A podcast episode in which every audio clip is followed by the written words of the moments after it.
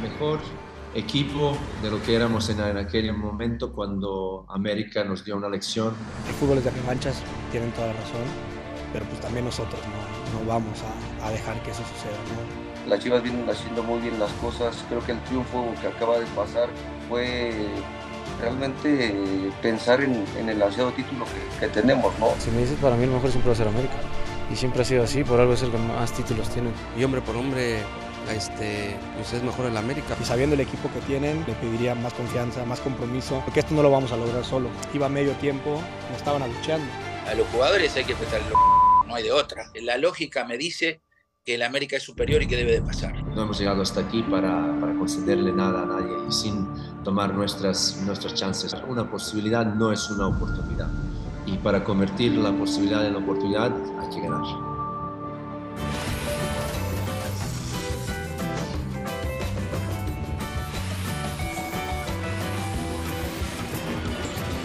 Están? ¿Cómo están? ¿Cómo les va? Buenas tardes y bienvenidos a Cronómetro. Toño Valle, ¿cómo estás? Bien, Mau, ¿y tú? ¿Todo bien? Muy bien. todo ¿Tranquilo? muy bien. Pues hoy hay clásico hoy. ¿Te gustó el clásico regio? Y ya entraremos en detalle si quieres un poco más Bueno, adelante de eso. porque hoy, Sí. hoy se juega otro clásico. juega y es bueno. el clásico nacional correspondiente a la otra semifinal del fútbol mexicano. Y nos metemos de lleno con ese tema, con el tema del clásico nacional, porque tenemos muchos, muchos otros temas. Por supuesto que estaremos tocando el eh, gran tema que nos ha dejado Ana Gabriela Guevara con una- algunas declaraciones muy, pero muy desafortunadas que tienen que ver con los atletas mexicanos. Pero vayamos a lo que es América Chivas, Chivas América, el clásico nacional en semifinales, eh, Toño Valle. Y te pregunto así de arranque y de primera intención, Chivas, si juega al, al 100, Ajá. o sea, pensando Sí, sí, en el mejor nivel de América, Ajá. ¿tiene alguna chance Chivas de avanzar? Sí lo tiene, Mau. Sí, sí, por supuesto. No me gustan los clichés. Odio los clichés. Creo que la fácil es irse a los clichés, pero hay uno en el que sí creo. Solamente hay uno en el que creo. Los clásicos son partidos que se juegan de manera distinta. Y Chivas y América se han encargado de demostrarnos en instancias importantes que esto se cumple. Los chicotazos. El día que pasaron, o en la serie que terminaron pasando los chicotazos, nadie veía pasando a Chivas a la siguiente ronda. No, veíamos a Chivas siendo capaz de derrotar a un América que si bien es cierto venía en el declive, ¿no? Ya de la etapa de, de Miguel Herrera, pero sí era ampliamente superior. Y también, si, si América sale al 100, el 100 de Chivas también me parece que le puede, le puede competir, ¿no? Al América. Creo que nos estamos quedando demasiado con lo que fue el partido de temporada regular. Me cuesta mucho trabajo pensar que Chivas vuelva a salir y vuelva a mostrar esa, esa versión que vimos que fue, Sí. fue realmente lamentable. Sí, yo estoy de acuerdo. Eh, eh, Guadalajara tiene para competir la América la mejor versión de América y la mejor versión del Guadalajara.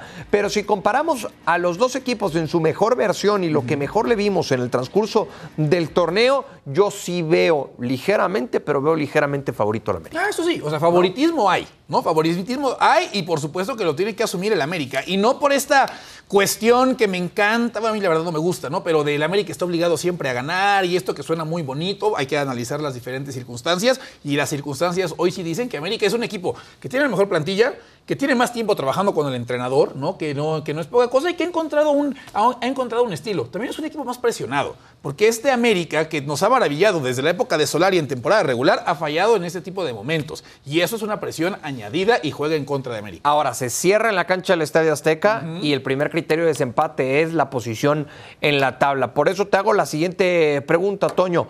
¿Un triunfo, solo un triunfo, mantendría vivo al eh, rebaño? No, porque acaba de pasar la semana que vimos a San Luis, ¿no? Vimos lo que pasó con, con- con San Luis y que puso en aprietos al América. ¿No? Uno hubiera pensado que después de lo Sí, que pero pasó nunca, estuvo, pero nunca estuvo eliminado América No, en la no, vuelta. no lo ¿eh? estuvo, no lo estuvo. Pero cuando cae el segundo de San Luis, sí hubo, o sea, sí hubo preocupación en el americanismo, ¿no? O sea, sí llegó a haber un momento en el cual que se acabe esto porque América no, no estaba jugando bien. Y sí creo que San Luis es menos de lo que puede llegar a ser Chivas. Entonces, no descarto, no descartaría a Chivas si no es capaz de ganar hoy. En eso estoy de acuerdo, en que es un equipo completamente distinto y es un equipo mucho más armado Guadalajara que San Luis.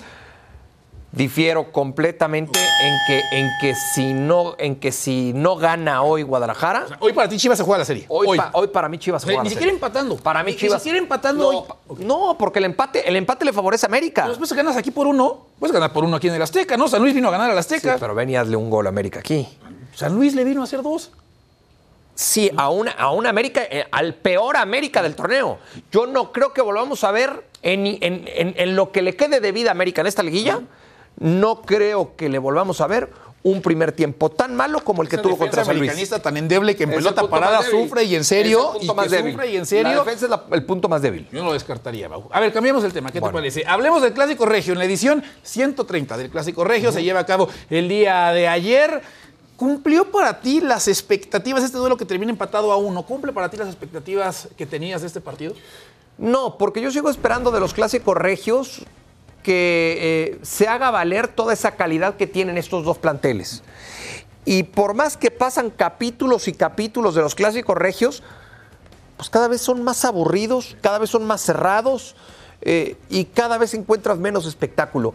Yo sigo creyendo, y te lo digo con conocimiento de causa porque me tocó vivirlo muchas veces ahí en cancha, eh, y, en la, y en la plaza como tal, yo sigo creyendo que todo lo que se habla en el transcurso de la semana en torno a este partido termina por presionar tanto a los equipos que están más preocupados por no perder que tomar riesgos por ganar el partido. Y si además le agregas, pues quienes están sentados en los banquillos de los dos equipos, ¿no? Porque tampoco vamos a hablar de un Bucetich Además. que esté acostumbrado a volcarse con todo hacia adelante y si Boldi tampoco es como que sea el estandarte del fútbol tirado hacia el frente, ¿no? Entonces, creo que eso agrega, agrega todavía, sí, agrega todavía más. Sí, sí, sí, sí. Por ejemplo, no me da la impresión, y a pesar de que el americanista no quiere perder contra nadie, y mucho menos contra alguien de Chivas, no me parece tanto tan presente ese temor a no perder en el Clásico Nacional a como si está presente en el Clásico Regio. En ese sentido, en ese sentido coincido, coincido completamente contigo. ¿Quién dejó más dudas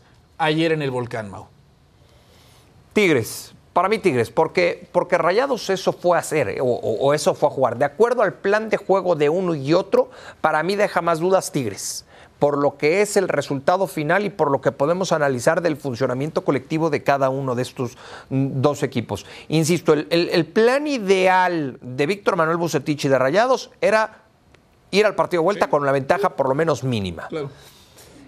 Pero un panorama o un plan que no era el ideal, pero tampoco era el peor, era empato el partido y lo resuelvo en mi casa el próximo sábado eh, cuando, cuando reciba el conjunto de Tigres. Monterrey a esto ha jugado. Eh, Tigres sí creo que tenía la obligación de algo más. Por eso a mí me queda de ver más el equipo. Pero, de por ejemplo, Tigres, ¿qué nos ha demostrado esta temporada? Cambios de entrenadores no, no son de gratis, ¿no? La salida de Coca Y que por las va dando bandazos, ¿no? Irregularidad. Por eso no sé si de repente Monterrey, y, y entiendo contigo, y sé que y no puedo esperar de que Bucetich nos dé algo que Bucetich no está dispuesto a dar y que nunca ha dado. Es que- Pero esperabas algo de esto. O sea, yo no, sé- yo no pero espero nada nos de este metam- Tigres, ¿eh? No, pero es que no nos metamos. Recién, recién vi el partido de la Roma, Ajá, ¿no? Que sí. me parece es el, el presidente José Mourinho de Ajá, ese fútbol. sí lo es. Del fútbol que en México practica Víctor Manuel Bucetich. No le pidamos a Víctor Manuel Bucetich que hoy cambie. Pero no le pidamos si a 20 Tigres. años ha jugado igual y 20 años ha Sí, obtenido no, no, no, yo lo sé. No le Pero pidamos le que pides a este Tigres que no sé cuál sea la esencia de este Tigres, ¿eh? No sé a qué juega este Tigres. Pero es que era su obligación, Contra Toño. Era su obligación. el líder del torneo. Era su obligación sacar ventaja para tener, para tener cierta vida de cara a la vuelta. Yo creo que este Tigres ya cumplió mucho más de lo que esperábamos después de la desastrosa temporada que ha vivido hasta el momento. Bueno, te decía de arranque Sí. eh, las declaraciones de Ana Guevara. ¿eh?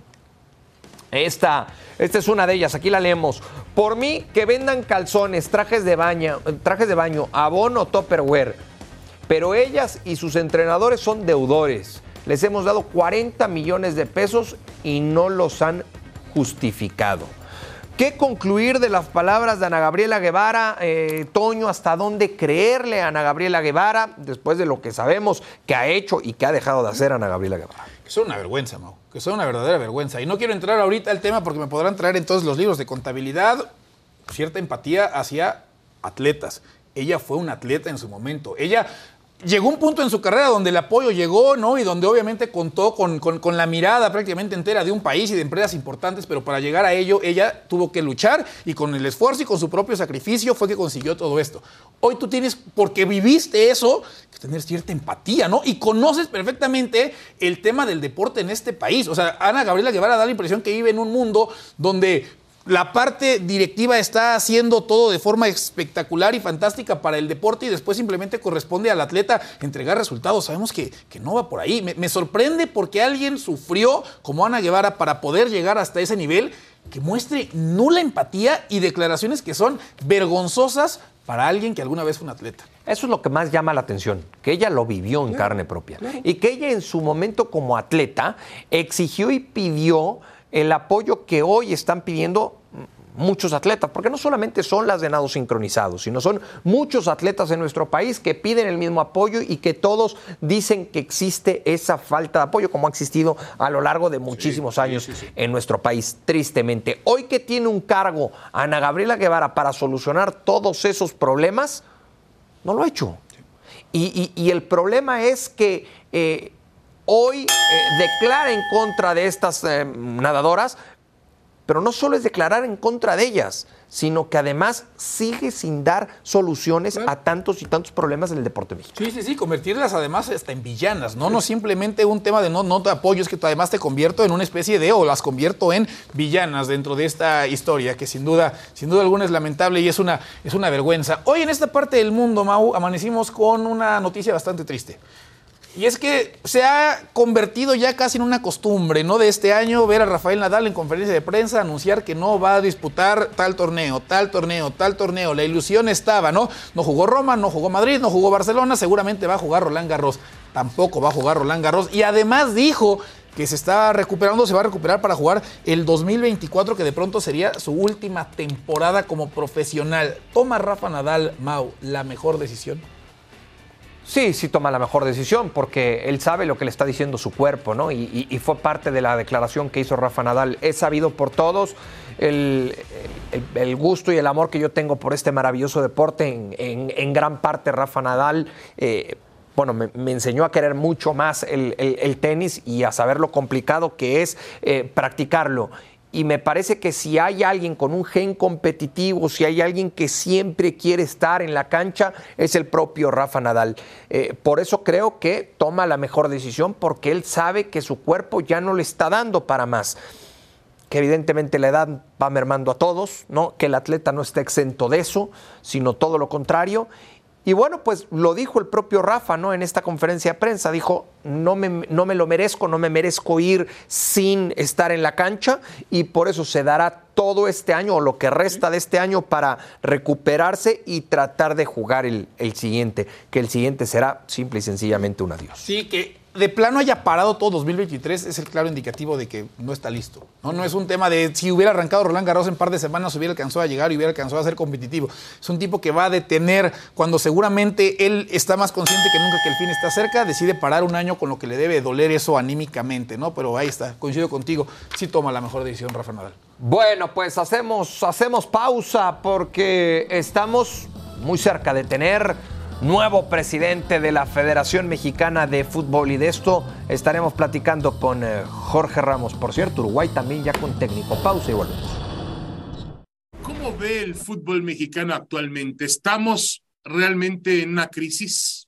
Yo pienso que sí, yo creo que estamos en crisis en lo deportivo, probablemente en lo administrativo no estamos en tanta crisis. Usted era un presidente de federación con un conocimiento mayor a la cancha, al fútbol y también obviamente a la administración. Pero hoy parece que los tiempos imponen colocar un ejecutivo más que un personaje de fútbol.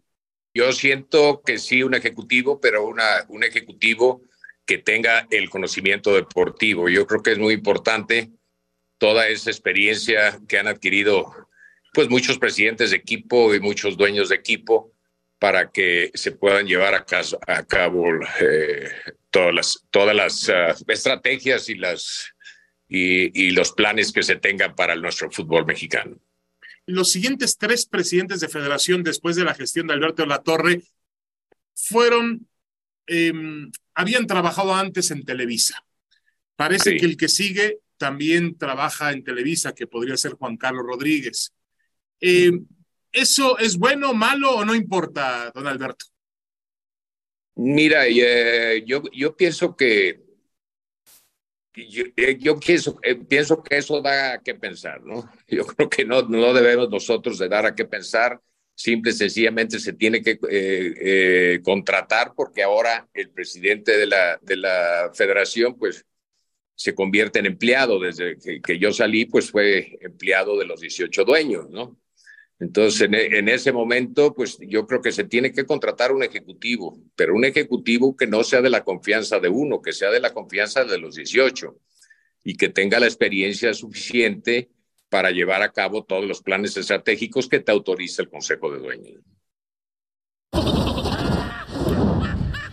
Ángelo Demonio, después de escuchar a Alberto de la Torre, nos metemos al tema de Juan Carlos Rodríguez, único candidato por parte de la Federación Mexicana de Fútbol y el lunes en la próxima Asamblea de Dueños, bueno, pues ahí será presentado ya de manera oficial como presidente de la Federación Mexicana de Fútbol. Para platicar de este tema, saludo con mucho gusto a Jorge Ramos. ¿Cómo estás, Jorge? ¿Cómo te va? Buenas tardes.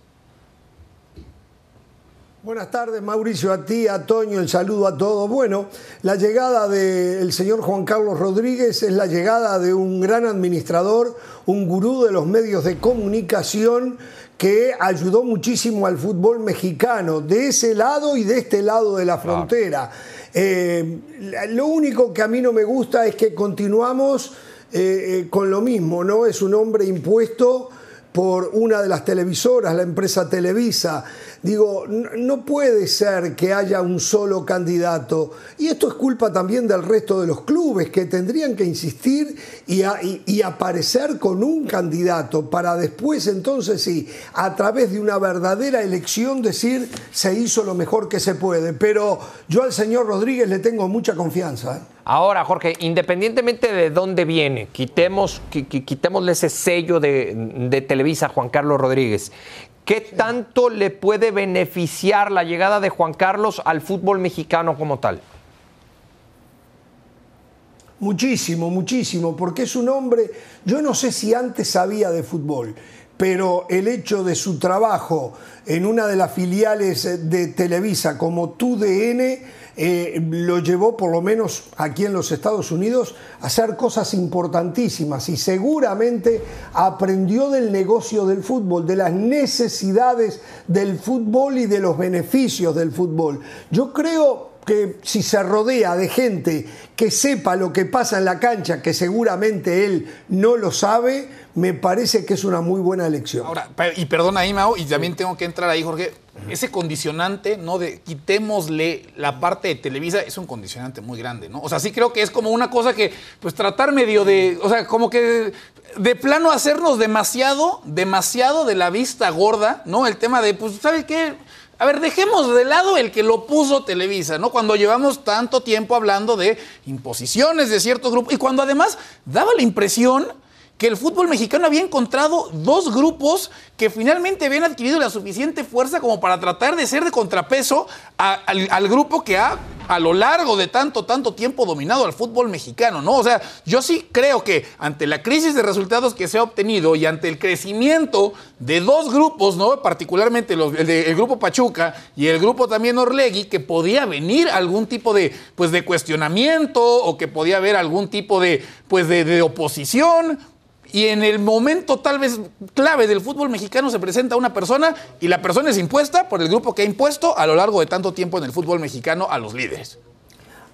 A, ver, el grupo opositor sería el grupo Pachuca, pero yo tengo entendido que ahí en el estudio de Picante, el señor Jesús Martínez dijo estar de acuerdo con la llegada de Juan Carlos Rodríguez a la presidencia de la federación. O sea, si el supuesto opositor también está de acuerdo, hay muy poco que se pueda hacer. Ahora bien, no se ve bien. Para que de verdad haya una democracia en el fútbol, tendrían que, aunque sea haciendo teatro, pero tendría que haber otro, otro candidato, ¿no? ¿Cuál tiene que ser la prioridad de Juan Carlos Rodríguez como presidente de la Federación Mexicana de Fútbol, Jorge? Reducir extranjeros, volver al ascenso y descenso, volver a un torneo largo con una liguilla y eh, empezarle a dar más oportunidades a los jóvenes. Eso así rápidamente. Me dicen que van a jugar equipos filiales sub-23 en la segunda división. Eh, no lo entiendo, es una copia de España. Eh, en España funcionará, en México hay que hacer un torneo sub-20, no sub-23. Sub-23 ya tiene que estar jugando en primera división. Un sub-23 que no ha debutado en primera división no tiene posibilidades, solo alguna gran excepción. Tienen que ser sub-20, sub-17, sub-15 los torneos que pueden ser preliminares de los partidos de la primera división. Segunda división, dejen que hayan equipos que puedan ascender y hayan equipos en primera que puedan descender. Tanto ha mermado inclusive este torneo que el equipo que ahorita está encabezando la final, ¿no? La final está con Tapatío contra Morelia y Tapatío ganó el partido de ida, que es justamente una filial de las Chivas, para que nos demos una idea también ya de lo mermado que ha quedado ese, ese torneo de Liga Expansión. Jorge, me interesa mucho, mucho tu opinión, porque sé que comulgas con la forma de jugar, ¿no? De entender, de ver el juego, de dirigir, como Marcelo Bielsa. Pero ¿qué te parece que esté ya o que sea el nuevo entrenador de la selección de tu querido Uruguay? ¿Ilusiona su llegada? Nunca, nunca, me ilusiona muchísimo. Nunca me lo hubiese imaginado que se iba a dar.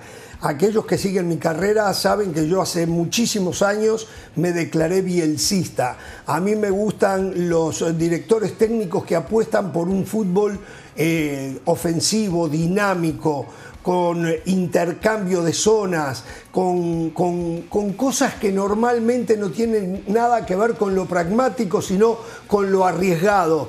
Y bueno, a mí me ilusiona muchísimo. Y me ilusiona no solo porque es Bielsa, me ilusiona porque Bielsa se va a encontrar con eh, una camada de jugadores de un talento fantástico. Uruguay tiene una camada extraordinaria, más allá que van de salida Suárez, Cavani, Godín, Muslera, Cáceres. Eh, Uruguay tiene un, un pool fantástico de talento. Por lo tanto, es más, yo digo que Bielsa seguramente después de aquella Argentina que dirigió, no había vuelto a tener un equipo con tanto talento disponible como va a tener en esta selección. Algo, por cierto, que él dijo ayer en la conferencia de prensa, dice, ninguna de las otras ofertas que recibí me daban la oportunidad de tener tanto talento como me la da Uruguay. Se empieza a llenar de humo Montevideo. A Mau, no le gustó cuando sonaba para México, Jorge. Mucho humo, mucho humo. No le gustó cuando sonaba Bielsa para México a Mau. Te cuento algo. Que lleguen y ganen los entrenadores. México nunca le ofreció. México nunca le ofreció. Hubo conversaciones informales, pero una oferta de México él nunca tuvo. ¿eh? Eso es lo que yo tengo entendido. Bueno, veremos qué pasa entonces con Marcelo Bielsa en Uruguay. como intranquilidad por los uruguayos. Es que, yo, es que yo siento que Uruguay cada vez estaba más cerca de ganar algo. No sé, para ti que se aleja, se aleja. en serio, en serio, para ti se aleja con Marcelo Bielsa. muy bonito, ataca muy bien, hay muy buen verso, pero ahora que gane. Gracias, Jorge, como siempre, un placer. Gracias, Toño Valle. Gracias, gracias, Mau y May. Nos vamos con el eh, nuevo logo de la Copa del Mundo del 2026, esta ceremonia que se llevó a cabo ayer en Los Ángeles. Gracias y hasta la próxima en Cronómetro.